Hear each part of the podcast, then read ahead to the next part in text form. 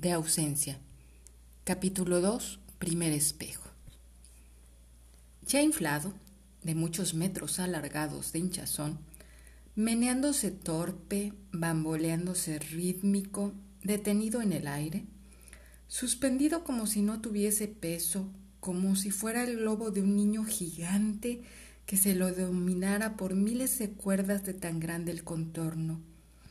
Tonto, amensado, casi podría decirse que estúpido péndulo del viento, domado eolo, recipiente de soplos, elefantiásico, quizá cómico, alucinante, máquina invento del diablo, sombrilla de hule amarillo y colorado, fálico recuerdo subconsciente, incitación a retornar a la parte blanca de infancia en los jardines con pilmamas y carriolas, para no permitir los malos pensamientos del inmenso pene trepado allá arriba.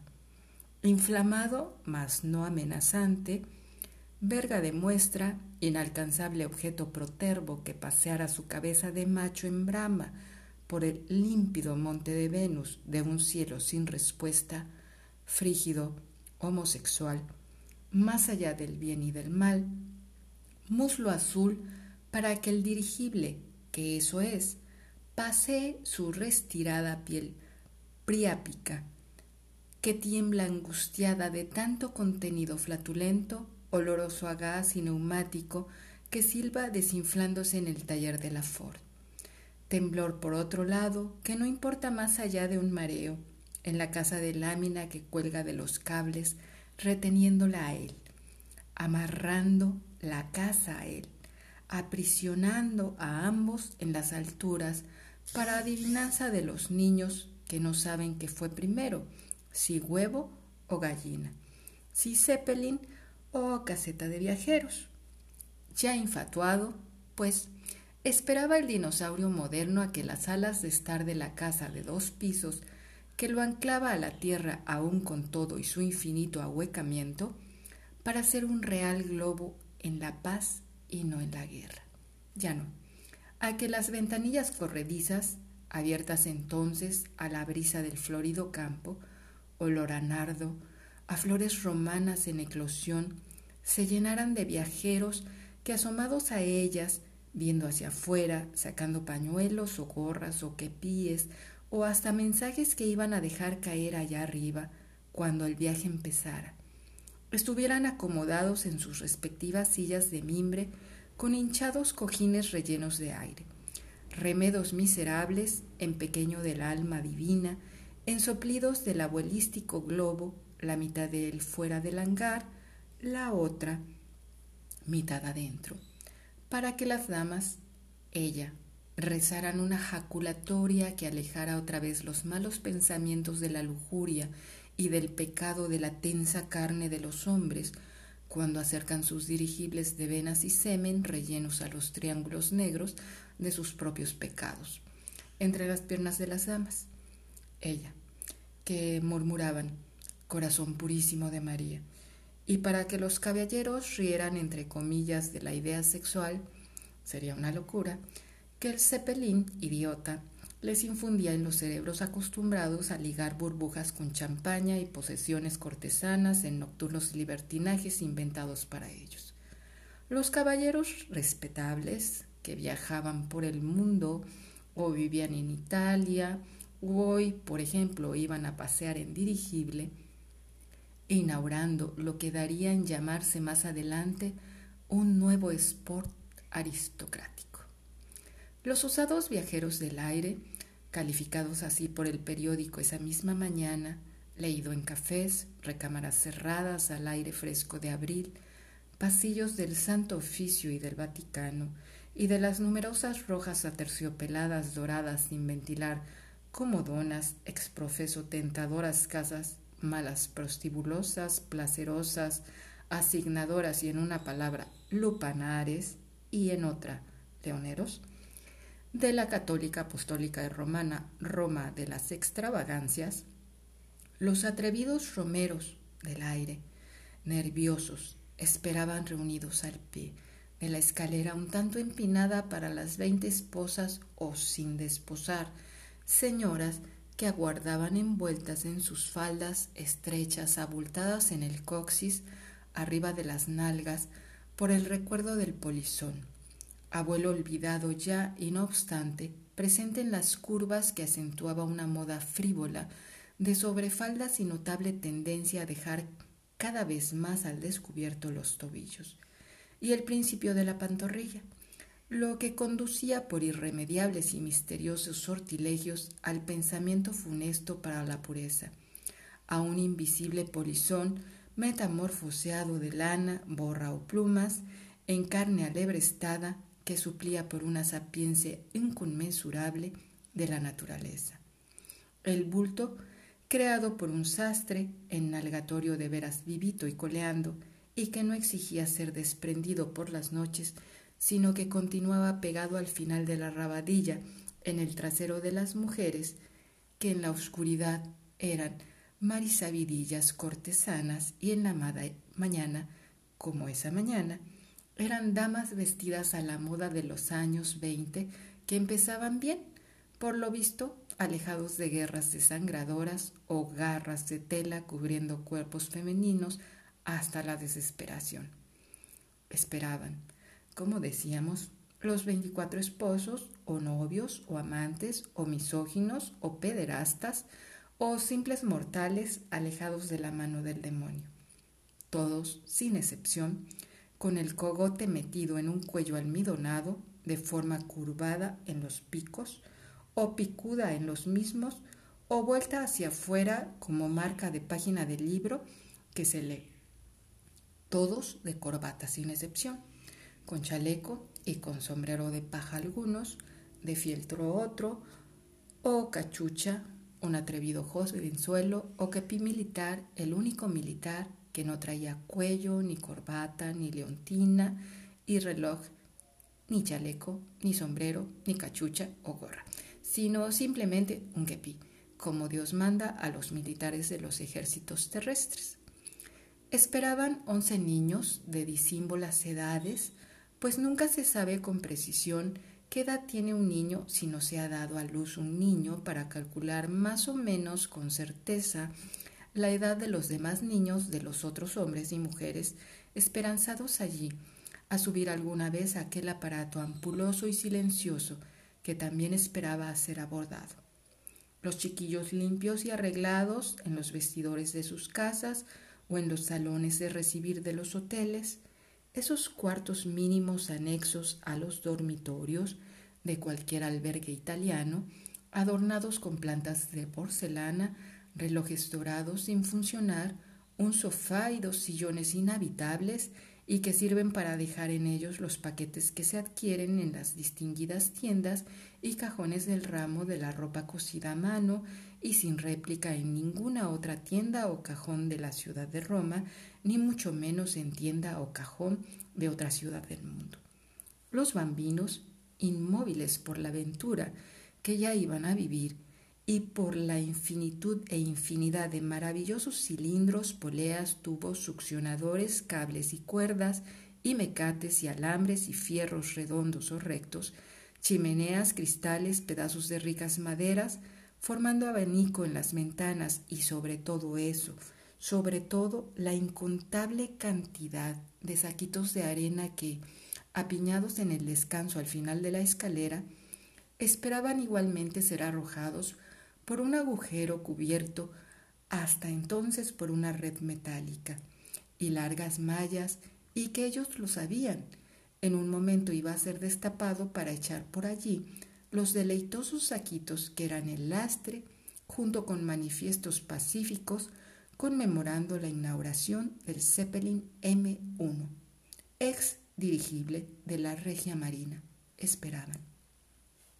Por la puerta principal apareció el capitán del navío aéreo e invitó a los pasajeros a principiar el ascenso con los escalones de la escalerilla, inclinándose varias veces riendo con muchos dientes descarados que brillaban entre los rojos labios como pintados y dejando que pendieran del pecho hilos dorados y sobrevinieran balanceándose en la gravedad, en péndulo, mil retorcidos cables pequeños de oro que rodeaban las charreteras de los hombros.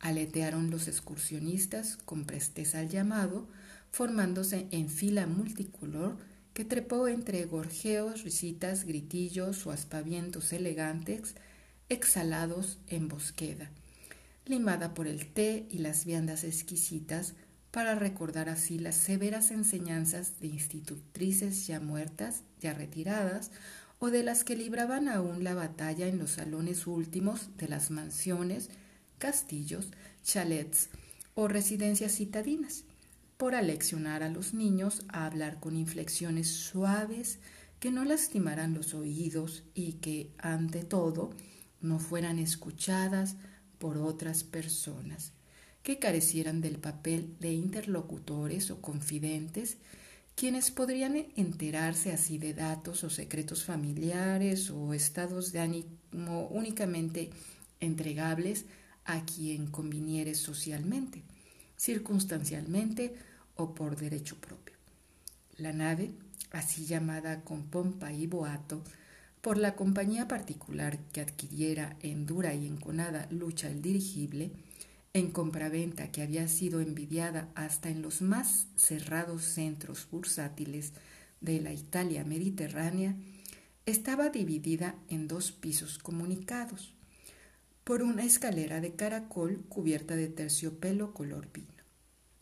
Los asientos, catorce del lado derecho y catorce del lado izquierdo, arriba y abajo, daban cabida a parejas que podían mirar el paisaje con igual ligereza, aunque el pasajero que no tuviera la suerte de estar junto a la ventana por una mala jugada de la aventura o por la obligación marital de ceder a la compañera el cristal mejor, tenía que hacer algunos leves, mas no por ello menos molestos movimientos, para atisbar lo que ocurría abajo.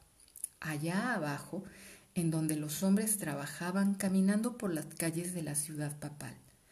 Este desplazamiento inevitable del asiento a la orilla de la ventana era más dificultoso aún, aunque no lo debiera, por la sensación innoble de los asientos inflados que daban la idea primera al aposentarse en ellos de una masa dura, neblinosa, gelatineando el cuerpo entero, carente de estabilidad, instantánea en garras de un vaído giratorio, o, por lo contrario, inerme en medio de las aguas de un río mágico que tumultuoso quisiera voltear a uno, viajero en cayuco humilde.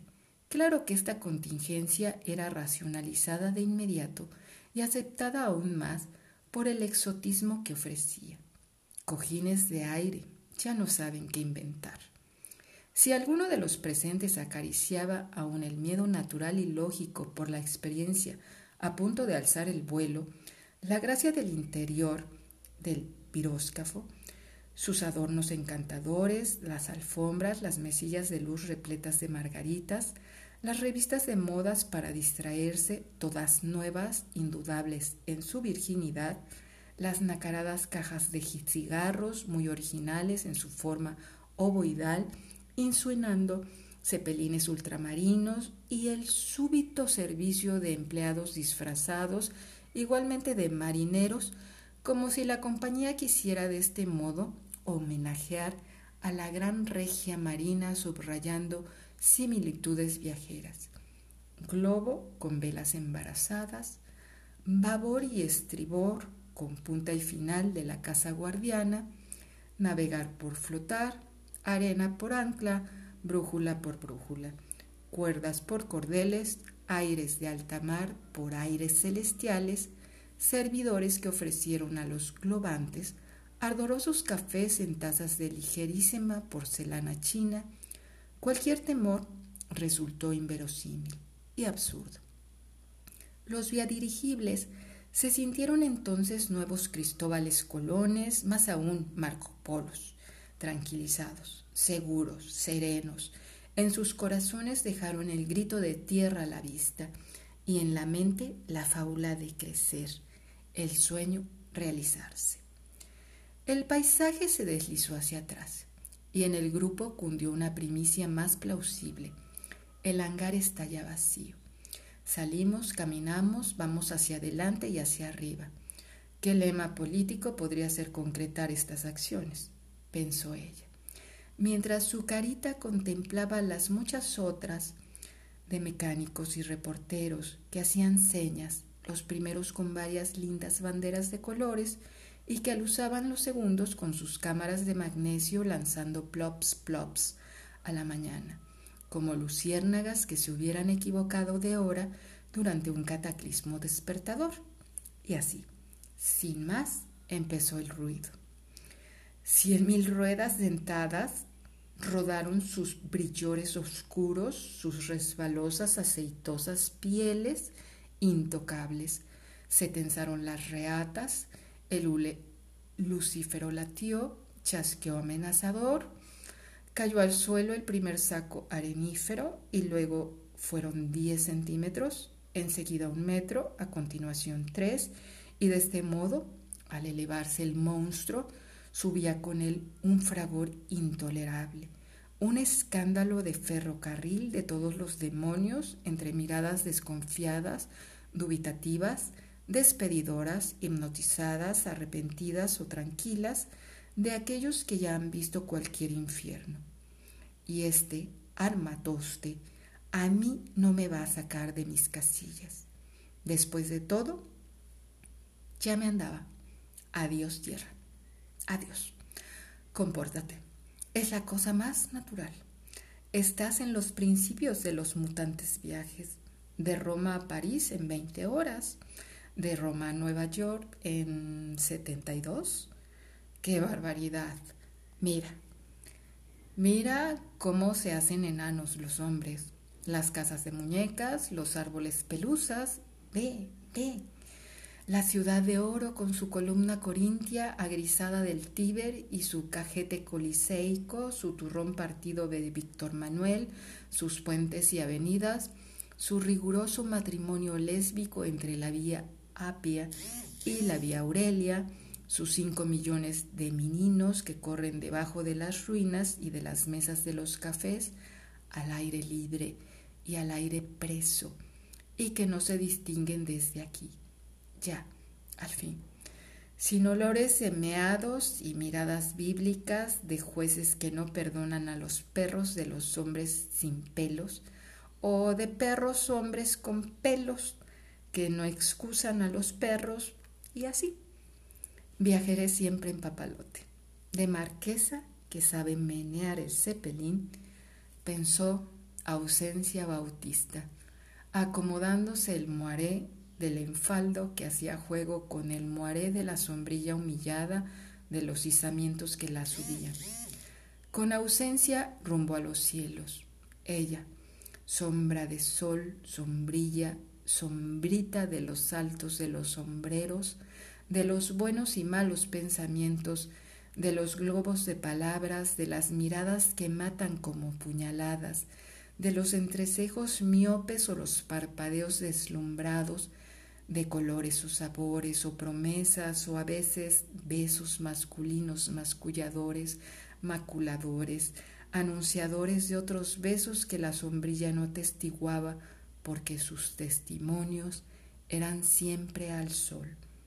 Repisa solar, colcha solar, entre sol y tornasol, hacedora la sombrilla de penumbras y de murmuraciones, y de listas de compras y de pecados. La sombrilla era plegada a la realización de los hechos imaginados bajo sus enaguas, enredados a sus varillas graciosas en la hipérbole, inútiles en la clausura entre calzones de tela ayer vela solar, hoy, desde hace media hora, media realidad, adelgazamiento por inservible, dieta oscuras por ningún sol que apantallar. Ausencia y sombrilla se dispusieron a dar la vuelta en cepelín, curadas del espanto de la levitación, y compañeras alcahuetas la una de la otra vestidas como hermanas. De moaré, color du vivier.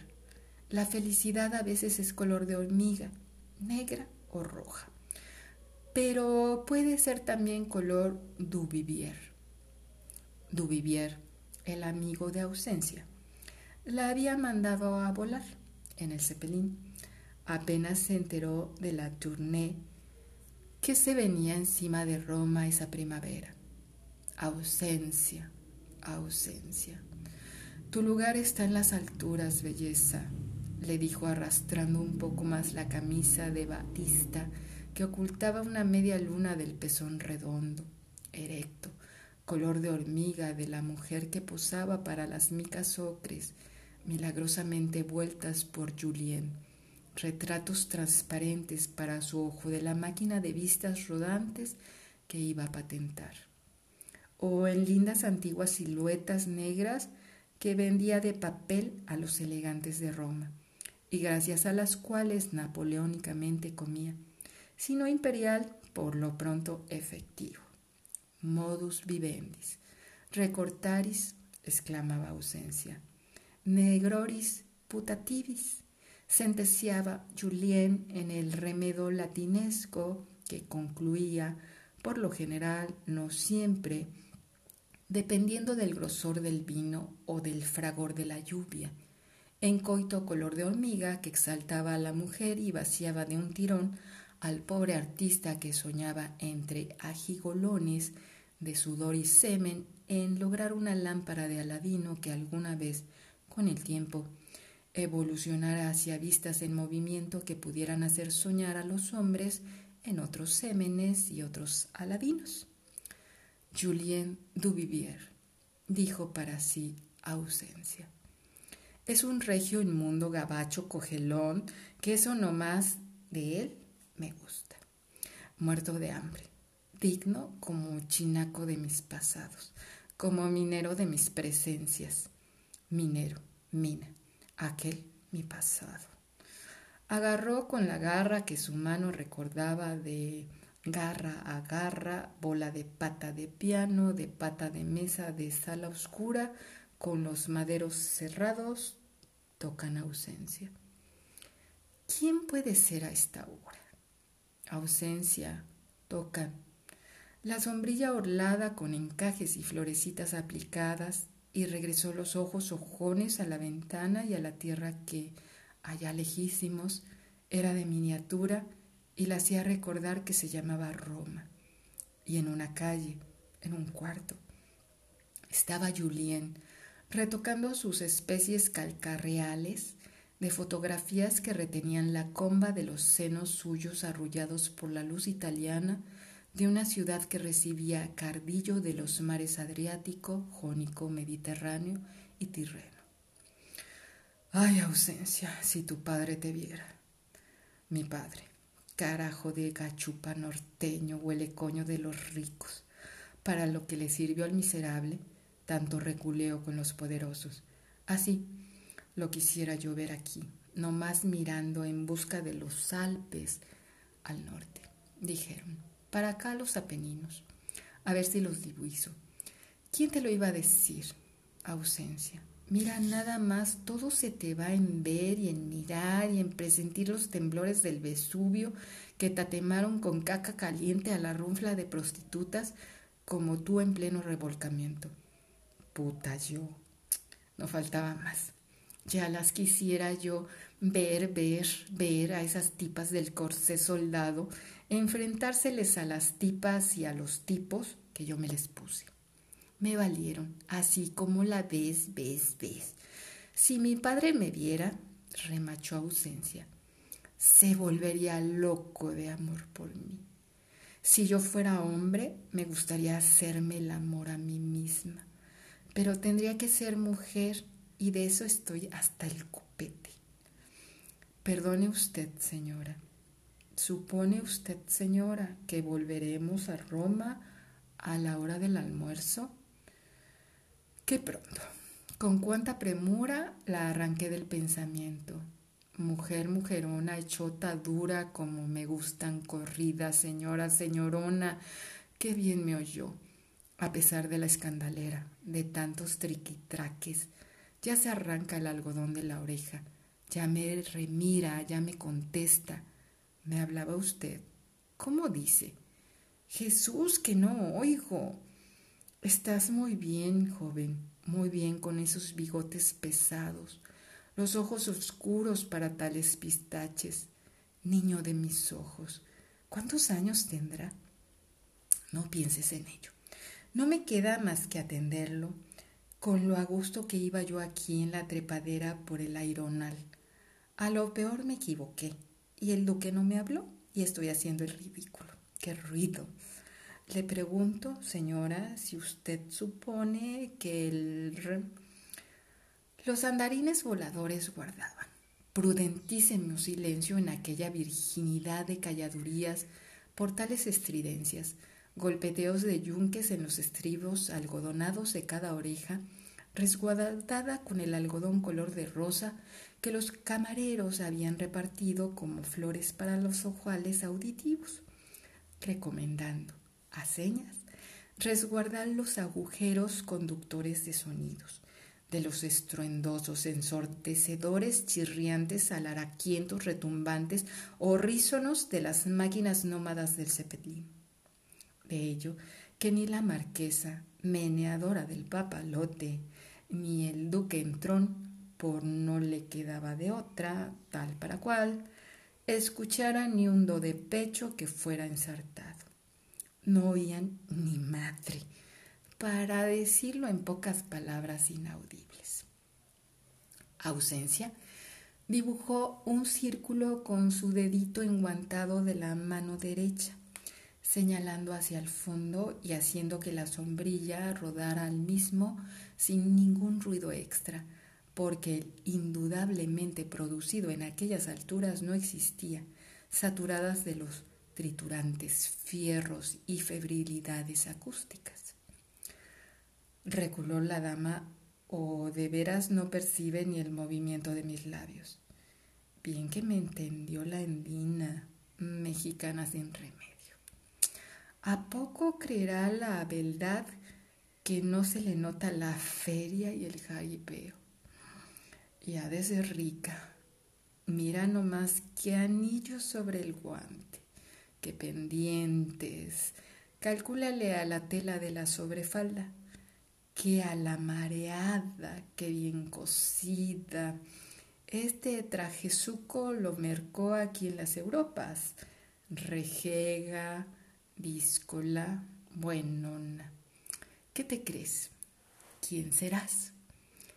Reinaldo o la barrieta indicó un sí de arriba para abajo, con el rostro suyo oscuro que nada más dejaba en veremos la duda con los ojos verdiosos y el mostacho arrubiado, común denominador de su familia tabasqueña, buena para los acostones españoles y los preñamientos de la criollería.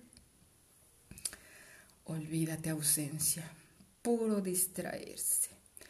Guapetón, no lo niego. Buen paño el del traje, buen oro el del puño, del bastón buen diente cuidado, buen largo de pierna estupendísima y el fistol.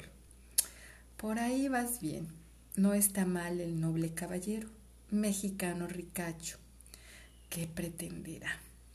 La que le espera, por lo que es que yo ahora apoltronada estoy en mi creencia. No me hace falta lo que se llama nada Loco está este si piensa. En el distraerse, pajareó la pupila, ausencia en los suelos que sobrevolaba. Cuadrícula de calles y edificios con las geométricas azoteas blanqueando, espejeando, resolanando brillos y chispas que contrarrestaban las arboledas sumergidas entre paredes que se adivinaban pero no se veían. Ya no eran los muros que uno pasa de largo con los balcones y persianas y parasoles y toldos y marquesinas y hornacinas, frisos y esculturas, balaustradas adornadas de estatuas, de sitiales, de águilas y de dragones, y que sostienen recargadas fuentes trilobuladas o llaves de agua, grifos públicos o ruedas de piedra para amarrar bestias o rampas circulatorias o finales de corredores de grava o de mármol o de pasto con flores o puertas o rejas o cortinajes eclesiásticos o escaleras brevísimas para los expósitos o los mendigos o elípticas rodajas con agua para que beban los perros o para que el dedo moje la bendición de lo líquido en la frente, por la señal de la Santa Roma. Eran solamente los techos de mansiones y museos y templos y juzgados y cuanto hay en una ciudad universalmente llegada a ella por preguntas sin respuesta. Ciudad de la cruzada de los niños y las putas, ciudad de oro vivo, toda ocre, con todos lados, todas inclinaciones y plazuelas y mesillas para beber o atestiguar cómo pasa la gente. Los techos cupulares, torresísticos, quejumbrosos, abigarrados en vigas y en traves enyesadas, con floripondios y frescos escenográficos en lo bucólico, mujeres encueradas, vacos enfermos, cupidos hinchones, arcos cisnes, estanques, cruces, tricornios, espejos, vírgenes, San Juanes, niños Jesuses, piedades, flechas, obispus habemos, carcajes y naturalezas cadavéricas para la glotonería del 4 al 600. Un verdadero panal de ornamentería feudalicia. ¿Qué será eso? esa costra, ese amontonadero. Dios mío, es la villa burguese. Allí ha de estar el infeliz de Julián, remicando a Paulina, la piruja holgazana que lo trae marmóreamente atarantado, aburguesado por los burgueses. Ya me lo imagino. Busque y busque entre las pinturas de la pared la puerta del excusat que está en la segunda sala, detrás del joven del casco mocho y que tanto se le pierde. La puerta. No el joven, en las prisas del Megana, mi inútil caliente Julián. Mi, mi galería burguese, galería Reinaldo, qué hermosa proporción. Su exacto joyero para la reina de los palafreneros o la cortesana de las cadenas de plata. Cara de hombre, pelicorta, mi bien amada sin chiste alguno, diablo del Carpaccio, mi galería. Ausencia extrajo el espejo del bolsón y se contempló. Reinaldo la miraba y ella se miraba y el reflejo de la mirada la miraba. Nariz normal, no brilla. Boca bien, pitimini ojos de rímel sin prejuicios, el cabello apenas halconado sobre la frente y bajo los pómulos, el sombrero de seda marrón y la escarapela de bisutería del lado derecho, vacinilla primaveral. Reinaldo revisóle singularísimo el traje sastre de levita larga, la bastilla de la falda, pegando la bota de fieltro con botones de ojos de pupú, nueve hacia el exterior, dos milímetros de media negra que habría de subir hasta la rodilla y allí ser detenida por la liga cosida a la seda fina. Resbaló el besuqueo mental hasta el busto abrigado en donde apenas subía y se descendía alterable una hoja de oro repujada de brillantes. Y los ojos se miraban en la mañana de las miradas a los cuatro vientos. Se entendían, no sabía qué, pero estaban hablando en el mare magnum de árboles en la villa burguese, de pasillos, de sabores dulces, de promesas urbanas, tanto que no se dieron cuenta de que bajaban ellos mismos con sus propias opiniones silenciosas. Y ya se oía únicamente un rugir apenumbrado como serían los descensos y los aterrizajes de naves que iban a rodar por infinitas sierpes estiradas de aeródromos que en ese instante el inventor del Zeppelin trazaba en un papel olvidado ya de aquel vuelo inaugural del M1 de la Regia Marina y familiarizado con torres de control, radares electrónicos y voces transmitidas a cordones invisibles de una radio a punto de ser perraco. San Bernardo de las travesías intercontinentales.